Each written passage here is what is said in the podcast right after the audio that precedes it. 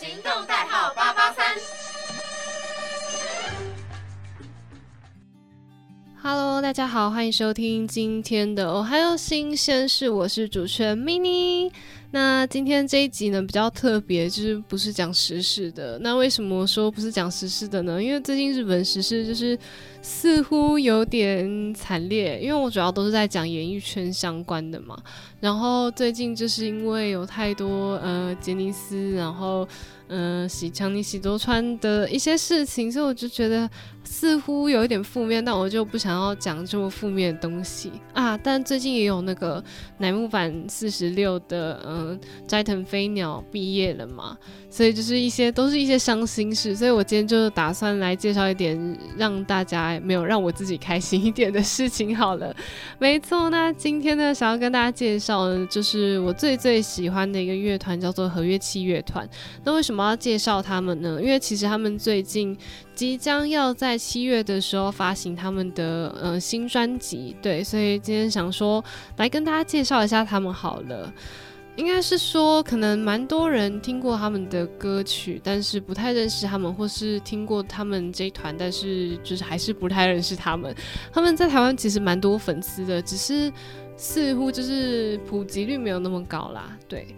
就是不像那种米津玄师啊之类，就是大家这么熟为人知。好，那先介绍一下，他们名字叫做和乐器乐团，日文叫做 Wagaki Band，然后英文叫做 Wagaki Band，没错。那他们是一个日本的八人组，算是和风摇滚乐团呐，因为他们有使用的尺八、日本筝、三味线和太鼓这些和乐器的类型的乐器。以及吉他、贝斯、爵士鼓这种嗯西洋乐器，然后另外再加上主唱，他是会用比较诗吟的一个唱腔，然后还会上舞、剑舞这类的嗯表演方式，所以就是一个很和洋融合。他们都是说和洋折中的一个乐团。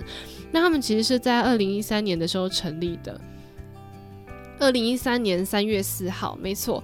那他们成立的时候，一开始是叫做 “Suzhana Yuko with Agaki Band”，也就是铃花柚子 with 和乐器乐团这样子的概念。那当初其实是主唱铃花柚子，然后决定就是想要以这种方式试试看，然后组成一个创新的和风乐团，所以就找齐了这八个人，包括他自己，然后开始了一个算一开始是比较实验性的状态，然后发行的。一张序章，然后后来就状况蛮不错的，也蛮成功的，所以就决定要主流出道。然后，所以他们在二零一四年的嗯四月的时候出道了，对，没错。然后他们的时候八人的体制下，就是。因为一开始，其实，在十字哈纳 Uko with Wagaki Band 的时候呢，他们八个人的，就是不是现在的八个人，就当时候的贝斯跟三位线是另外找来的人，对。然后大家可以看到，那个他们有一支 MV 叫《月影舞华》，对。然后那支 MV 里面当中，就是有出现另外两个不是现在乐团的人，对。但另外两个也都是他们就是互相的朋友这样子。那这个乐团到底怎么组成，然后怎么出道的呢？其实优子有讲过，说是嗯，他想要尝试这个类型，然后他就去以一个搜集宝可梦的概念在搜集他的团员，然后他都觉得说他要去看对方的表演，然后对方的表演真的可以让他喜欢上的话，他才就是邀请对方跟他一起组乐团，因为他觉得如果连自己都。不喜欢，或者是说就是没有到热爱的话，那他觉得这样子下去组成的乐团，就是观众也不会喜欢。所以他觉得喜观众会喜欢的前提是要自己先喜欢。所以他真的去就是每一个人的，就是表演，然后去看大家，然后是跟大家认识这样子。然后其中就包括了嗯真。一代圣治，然后跟十八神勇大辅，其实他们一开始是他们三个有组成一个小团，叫做华风月，然后后来才会有和乐器乐团的。然后华风月今年好像已经十年还是十一年，成军十一年了。然后另外就是后来铃花优子跟一代甚至就是真跟主唱。然后他们就是结婚了，然后在去年的时候生下了他们的第一个小朋友，然后是女生这样子，就是一个蛮神奇的际遇。然后因为当时候是神友大扶持把他介绍他们认识的，所以他就说：“哇，我是牵你们红线的人呢，就是蛮可爱的。”对，然后这是题外话啦。然后他们就这样子组成了一个算是和风的摇滚乐团，然后。然后他们出的第一张专辑是以 Vocaloid 的为主，Vocaloid 的是什么呢？大家一定都知道，因为它是初音未来那个系统的一些就是电子的，算是偶像吗？人偶都是，就是他们整体称作 Vocaloid。然后他们后来就出了就是第一张专辑叫做 Vocaloid Sunlight，然后就是把在嗯我用 Vocaloid 的系统做出来的音乐。然后挑了好几首，就是当红，也是就是最红的歌曲，然后来作为这张专辑。一开始是以翻唱为起家啦，然后非常非常非常成功，成功到什么地步呢？他们的就是发行千本樱，千本樱算是他们代表作之一。然后他们就是在 YouTube 上面点击率，我忘记在前年还是哪一年，就是已经破亿了，破亿点阅次数。然后很多人就是后来认识千本樱之后会知道是这个版本。你看后来很多人唱的千本樱都是其实都是和乐器乐团的版本的，就算是他们有把这些歌曲做成自己的风格。那我觉得他们这一团会成功的原因，因为其实嗯也不是第一次有这样子风格的乐团在，但是他们会成功的原因，第一个是。他们把曲子编曲改得很好，就是你把那些传统的乐器放进去，完全毫无违和感。就他们可以很融入、很融入的那一首歌当中，你甚至不会发现说里面是有和乐器的存在。然后你仔细听才会想说，哎，这是什么乐器啊？然后后来查才发现，哎，原来这是日本传统乐器哦，就是这样子的感觉。对我觉得这是他们最厉害的。然后他们还有另外一个成功，就是他们会去把这些流行乐做改编嘛，然后。嗯，可能年年轻人喜欢的，但同时他们又保有一个传统的感觉，所以他们其实他们的年龄层，就是他们的受受受众是非常广的，包括到了小朋友，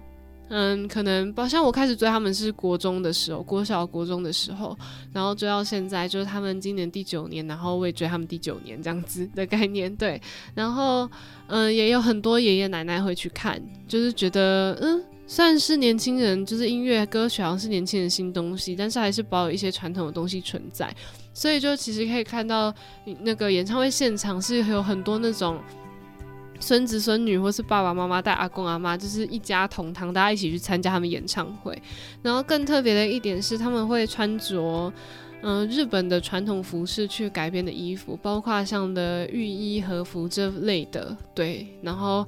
嗯，应该是说还有再细一点的传统服饰，然后但是就是大家可能不太知道那些，就是我讲的，大家可能也不太知道，就可能包括裤啊，或是一些他们当时候平安时代啊，或者是大正时候的服装，然后去做改编的。然后这就要归功于他们的设计师，叫做 Yuka。他们大部分的衣服都是由这位 Yuka 设计师做的。然后就是包含了现代的元素，又包含了传统元素在里面，是以和服为基底，但是去在和服上面做变化。那衣服真的每一件都超好看的，欢迎大家去 Google。然后另外还要讲到说，就是在他们演唱会当中，是会有很多粉丝去复刻他们的服装。然后可能自己，因为他们都是自己做，真的超厉害。就是 Twitter 上面有超多人可以看到，他们就会模仿他们服装。然后每次演唱会，大家都是一起一字排开 cos 他们的感觉，就很酷啊。然后包括到海外演唱会，像台湾或者像美国，也是很多人。然后另外就是你可能不会做的人，大家都会选择穿浴衣和服之类的传统服饰去现场。那我就觉得这有带动到一个和风的效果。也不是说和风效果啊，就是把传统的东西融入到现代当中，然后去带给更多人认识。他们最厉害的就是将这些东西，除了是推给自己国内的人以外，也把它带到了国外，包括像台湾或是欧美国家。他们在世界各地上面有太多太多的粉丝了，真的。所以一直很希望他们就是在开。嗯海外的巡回这样子。因为他们也很准备来台湾，但是是因为就是刚刚有提到说主唱去年生小孩嘛，所以就是就身体上或者是说他要照顾小孩来讲，就是确实比较难开海外演唱会，但是还是蛮希望就这次可以来台湾的。好，然后刚刚提到他们第一张是 Vocaloid 的各中三妹，中文是叫哎，应该是说 Vocaloid，然后那张专辑叫做。嗯，Vocalo 三妹，然后中文叫做各种三美这样子。然后其实我不知道大家知不知道，日本有一个平台叫做 Nico Nico。那 Nico Nico 这个平台其实是跟 YouTube 是一样子的概念啊。我知道它其实是那个。跟大陆那个哔哩哔哩那个长一模一样，因为大陆哔哩哔哩就是抄 Nico Nico 的，但是呃哔哩哔哩是粉色白色系嘛，然后 Nico Nico 是比较黑色白色系的，然后最早的那些直播东西其实都是从 Nico Nico 出来的。Nico Nico 在当时候可以说是我小时候，就很多人就是在上面当算是直播主的感觉，他们都会说台主，然后嗯，主唱优子他其实以前就是其中一个台主，然后甚至还有得过那种什么最佳台主之类的。就很有趣，然后合约器大部分的人也都是在从 Nico Nico 上面发迹，也就是说，最早在 YouTube 传影片还不红的时候，Nico Nico 其实就是已经算是一个日本很大的平台。然后他们每年还会办 Nico Nico 秋花体啊、超会议，就是各种活动，然后就有点像那种嘉年华或是音乐季的感觉。对，那合约器其实他们几乎所有人都是从上面发迹的，像是。嗯，我讲一下他们所有的成员好。现在是主唱林华优子，然后日本真一代圣治、尺八神勇大辅，然后金青三位线、全川红，然后和太古黑流，吉他跟另外一个主唱是庭屋，然后贝斯是雅莎，爵士鼓是山葵。然后这些人其实一开始都从 Nico Nico 上面出来，像是爵士鼓山葵，他就是在 Nico Nico 上面就是选那种很难的歌曲去打。打鼓这样子，然后还有打那种重金属摇滚版的波妞，然后就很有趣。然后吉他庭屋呢，它是以就是速弹，就是那种手指速度超快，然后 solo 那种为主的的影片。然后金青三位线就是全川红，他就是用嗯三位线，然后去弹一些比较可能流行歌或是各种民谣之类的。然后因为他很就是他很。很 model 的身材，然后当时候他其实就是已经穿一个比较和风的衣服，然后去弹三位线，然后他那时候其实他是戴面具的，然后呃吉他手庭屋也是戴面具的，对，然后十八跟真跟主唱其实一开始就是从华风乐发迹，对，然后贝斯雅莎就更特别了，雅莎她就是一开始就是很厉害的作词作曲家，然后他写了一首歌叫做《吉原哀歌》，然后这首歌呢其实也是在。嗯，Nico Nico 上面很红，就是算是 Vocaloid 的系列下面蛮红的一首歌，跟千本樱有的比的那种状态。对，然后后来就是他其实是在 Nico Nico 上面已经有很大的名气，然后进合约器的时候，他也算是可能合约器整团里面算最有名的吧。对，然后他也有自己的乐团在，是后来就是加入了合约器，然后合约器嗯翻唱那一张 Vocaloid，也是有嗯吉原爱歌在里面的，这蛮方便的，其实就是自己的作曲家就是自己的团员。然后我真的蛮佩服他们这个想法，就想要把嗯传统融入到创新当中。因为包括像主唱优子呢，他一开始是他是学小时候学古典钢琴的，他妈妈在开钢琴教室，但他不是他妈妈教，但是他从小时候三岁开始就学钢琴，然后后来他学的呃诗吟啊、上舞、剑舞之类的，然后他是从我忘记是五岁还是几岁的时候开始，然后他觉得就是诗吟这这方面其实不像是另外一个。才艺比较像是他在练钢琴的途中可以有个喘息的机会，然后所以他就一直很喜欢这些东西，然后才想要就是在和乐器的演唱会上面可以看到他就是诗吟吟诗，然后用剑舞善舞这样去表演。他们的演唱会其实就是很像一个秀。就我之前去看的时候，我都觉得说，真的是像一个完整的秀，包括除了演唱会歌曲以外的东西，然后还有很多传统的东西带给大家。我真的觉得他们就是，嗯，把一些传统的东西真的有在慢慢的推广当中。就是台湾其实也有类似的乐团，叫做采风乐坊，我不知道大家知不知道。然后他们其实就是把传统那些古筝啊、琵琶之类的，然后去呃做一个创新，然后现代乐就是。是表演流行歌曲啦，大部分都是流行歌曲，或者是说一些古典的歌。然后他们穿着就是非常的 rock，就很酷。但是我觉得采风乐坊比较没有那么成功的一点，就是他们的编曲并没有到那么好，所以就其实就是像以往的很常出现的，把嗯流行歌用嗯传统乐器演出来而已，并没有把它做到一个真正的融合，然后真正的让人耳目一新的感觉啦。对，所以这也是我为什么觉得合约期很成功的一个原因。好，然后再想要介绍他们的一些活动跟一些歌曲。好了，刚刚提到说今年会发行新专辑嘛？那这张新专辑其实是他们。